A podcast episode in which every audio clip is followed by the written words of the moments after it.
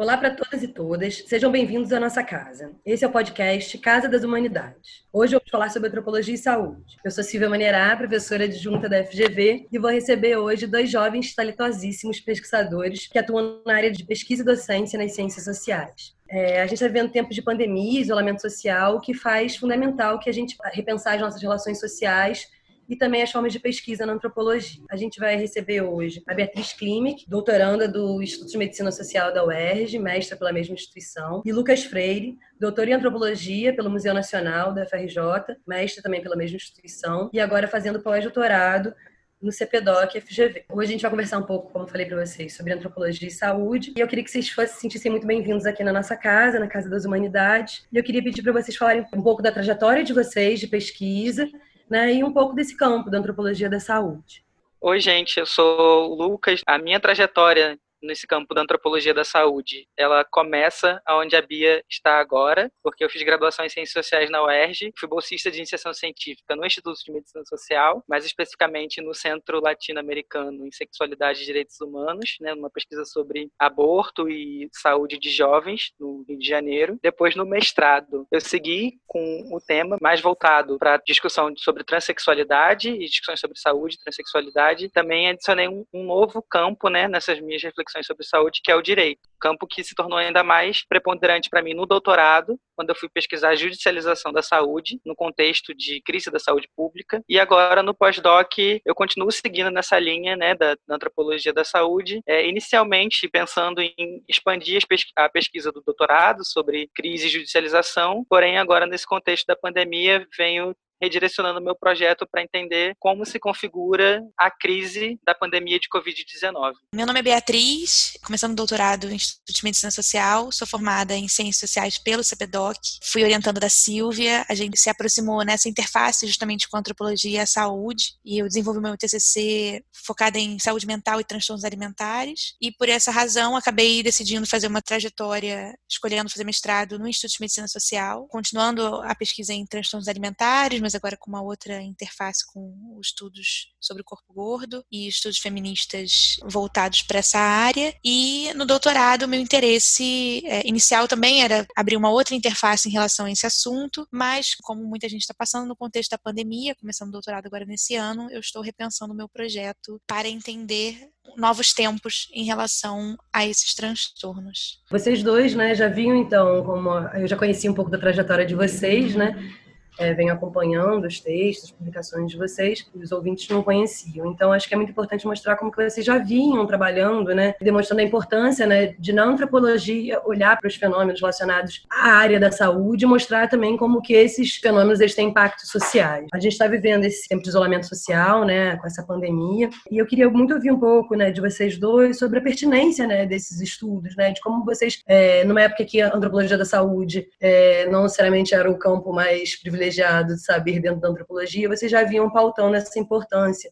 O que hoje se torna óbvio não era quando vocês estavam já fazendo né, as iniciações científicas de vocês, o mestrado e doutorado e tudo mais. Então, eu queria ouvir um pouco vocês sobre a pertinência né, da antropologia da saúde né, como um campo privilegiado para a gente entender esse período de tão intensa transformação social, né? Período de transformação social tanto no âmbito das relações cotidianas quanto nas relações sociais mais amplas, né? E, e políticas de Estado. Eu tenho uma lembrança né, de uma aula que eu estava assistindo no IMS alguns anos atrás, que eu acho que para mim denota a grande contribuição do campo da antropologia, do diálogo entre ciências sociais e saúde, mais especificamente, que é quando a professora, na ocasião, estava comentando sobre um livro que ela tinha lido, muito importante, de um autor chamado Marcos Cueto, que é um historiador que atualmente trabalha na Fiocruz, né, e um dos livros mais famosos dele é sobre a erradicação da malária no México. Né, e ele vai estudar como uma iniciativa da OMS, com bastante financiamento para tentar erradicar a malária, diminuir a taxa de contaminação, se pautou na distribuição de um mosquiteiro tecnológico, as melhores formas de prevenção de você não ser picado pelo mosquito. Né, e isso foi colocado numa comunidade rural. E aí, depois de um certo tempo, os profissionais de saúde perceberam que as pessoas não tinham parado de ter malária, não tinha feito absolutamente nada, eles não sabiam por quê. Então, quando o Marcos Couto foi fazer o trabalho de campo, ele se deu conta de que a energia elétrica naquele lugar, né, ela era muito intermitente, e aí, quando faltava luz de noite, as pessoas não dormiam na cama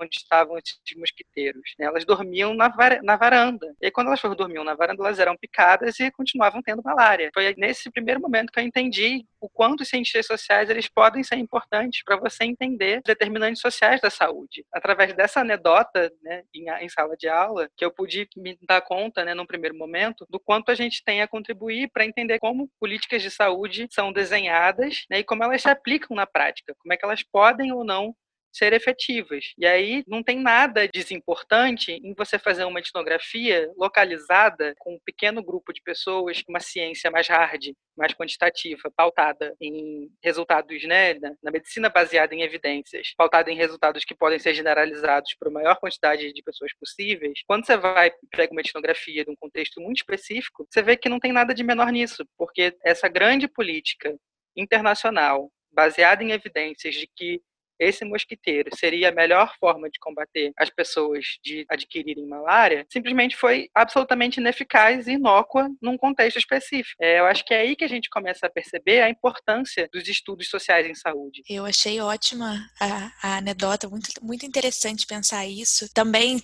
quando eu me remeto a tentar explicar por que, que eu acho que a antropologia tem esse lugar, eu também uso uma anedota. Vem uma pesquisa específica que dizia que mulheres consideradas obesas tinham maior incidência de de câncer de colo de útero. Isso era um fato que fazia as pessoas repetirem que obesidade causava câncer de colo de útero. Até que, uma pesquisa qualitativa, é, foi começar a fazer essa discussão e perceber que, na verdade, essas mulheres iam menos aos médicos e faziam menos os exames preventivos porque morriam de medo, tanto da interação com o médico, que poderia dizer para eles, muito bem, você tem que emagrecer, ouvir aquela ladainha de sempre que eles já estão acostumados, quanto a também, muitos médicos se recusavam a fazer exames preventivos nessas mulheres, porque na minha maca você não vai subir porque você é muito grande, enfim. Então, se repetia uma verdade científica, médica muito importante, que era um, isso causava e na verdade se percebeu que isso tinha muito mais a ver com a percepção, né, assim, a experiência individual e essa relação médico-paciente. Então, acho que essas anedotas ajudam, essas histórias, né, que menos anedotas, mas essas histórias ajudam muito a gente pensar justamente sobre essas possibilidades de interface, né, já que é tão difícil, como a Silvia falou, parece que agora fica mais óbvio, né, o nosso ex-ministro falou sobre a importância de ter antropólogos pesquisando saúde. Pareceu tão bom naquele momento, mas de fato isso não cabia, né? Assim, há algum tempo atrás, isso a gente tinha que continuar explicando o porquê. Achei muito interessante que vocês dois já começaram a trazer, né, a importância do campo, né, e de observar e, estar presente em campo. Ele é fundamental para o nosso saber e para a antropologia clássica, né, para a história da antropologia de uma maneira geral. Eu queria que vocês falassem um pouquinho tanto dessas experiências em campo, mas que vocês vocês pudessem falar um pouco de como vocês já estavam nas pesquisas de vocês, é, conciliando outras metodologias e para além de estar em campo, além de estar em contato né, com seus interlocutores, vocês já estavam buscando, como vocês já mostraram, interface com outras disciplinas, com outros campos de saber, mas também com outras metodologias. Então, gostaria que vocês pudessem falar um pouco para vocês das pesquisas, como que vocês estavam já trabalhando antes da pandemia, uma perspectiva mais ampliada dessa etnografia, e pudessem falar também um pouco dos impactos né, dessa pandemia na, nas pesquisas de vocês. Esse momento histórico obriga a gente a repensar também a nossa prática etnográfica. Eu venho de uma formação né, com uma certa tradição no meu programa, lá no Museu Nacional, de pensar uma etnografia dos documentos, etnografia com e a partir dos documentos. Então, desde o meu mestrado, eu já tinha concentrado parte dos meus trabalhos, né, da minha pesquisa de campo, em me debruçar sobre a análise desses papéis variados, que podem ser desde certidões de nada consta, cartórios, é, estudos sociais preparados por psiquiatras e assistentes sociais, laudos médicos, né? No doutorado também, uma série de documentos eram solicitados das pessoas, né, para que os processos judiciais na área da saúde pudessem ser concretizados, né? As pessoas tinham que apresentar muitas provas desses dos pedidos que elas estavam fazendo ali naquele contexto. E para além disso, né, na primeira parte da minha tese, né, eu me dediquei a pesquisar como a ideia de crise se consolidou como a interpretação dominante para o que estava acontecendo nas unidades públicas de saúde no Rio de Janeiro. Como é que eu fiz isso? Parti das reportagens de jornal, a princípio, mas depois eu comecei a rastrear né, quem eram os atores que estavam envolvidos nessa disputa, né, os políticos da situação, da oposição, uma série de outros especialistas, né, economistas, sanitaristas, pessoas que formulavam né, críticas ao que estava sendo dito. E aí eu classifico essas coisas como as versões oficiais da crise e as contraversões da crise. Né? E todo esse trabalho ele não foi feito a partir de uma etnografia que a gente poderia considerar uma etnografia mais tradicional um trabalho de campo, com observação participante, nada disso. Eu fiz, né, ele foi realizado bem antes da pandemia, mas ele já foi praticamente um trabalho todo online, de investigar essas notícias, de ir atrás dos repositórios dos jornais, dos arquivos, ver o que estava sendo dito, né, mapear nos últimos anos como é que esse debate foi se dando, especialmente para tentar entender se foi construindo uma imagem pública da crise. E isso é um pouco do meu atual projeto de pós-doc, mas pensando na pandemia, tentando entender como é, que, como é que está se construindo a imagem pública da pandemia através justamente desses mesmos materiais, já que, como Silvia já mencionou, Beatriz também, estamos num momento em que não é possível fazer etnografia nos seus moldes mais tradicionais, então é, a gente precisa se reinventar. E é assim que eu tenho feito o meu próprio projeto. Eu acho que complementando o Lucas e pensando na minha pesquisa, tem uma coisa interessante de dizer também que é qual o seu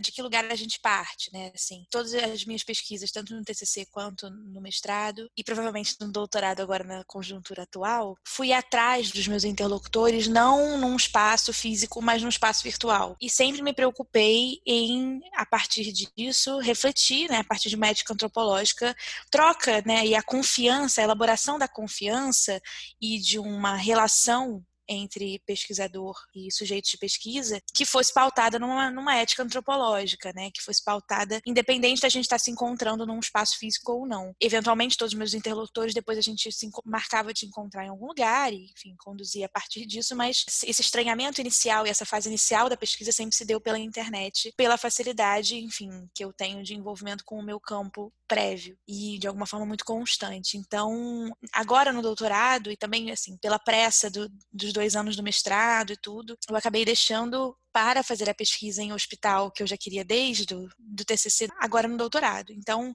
consegui abertura para ir né, assim com em hospitais na Argentina para conversar, para poder fazer essa pesquisa. E, obviamente, agora no segundo semestre, não tem nenhuma viabilidade disso acontecer. E eu acho que a partir disso também, eu fico pensando que acabo vendo muita pesquisa sendo transposta para a internet de uma forma que ela seja só a mesma coisa feita na internet, né? Como se não tivesse a mediação disso aqui, e se como a internet não fosse uma forma, né? Não produzisse formas de pesquisa que podem seguir, ser baseadas na ética antropológica antropológica, nesse olhar antropológico, mas que são, de alguma forma, eu acredito, em muitos sentidos parecidos e em muitos sentidos radicalmente diferentes. Então, é importante também a gente refletir sobre isso. Muito legal. Ouvindo vocês dois falarem um pouco né, sobre essas estratégias metodológicas de pesquisa e de como conciliar né, outras metodologias com um olhar etnográfico, eu fiquei pensando né, quanto né, o Lucas trouxe essa imagem pública da pandemia e quanto que a gente está construindo né, um discurso, uma narrativa sobre né, esse isolamento social, sobre essa pandemia, e aí eu queria escutar um pouquinho vocês para pensar e problematizando um pouco, pensando né, nesses cânones da antropologia clássica e essa discussão sobre repensar né, o fazer etnográfico, a epistemologia né, da, da antropologia e tudo mais.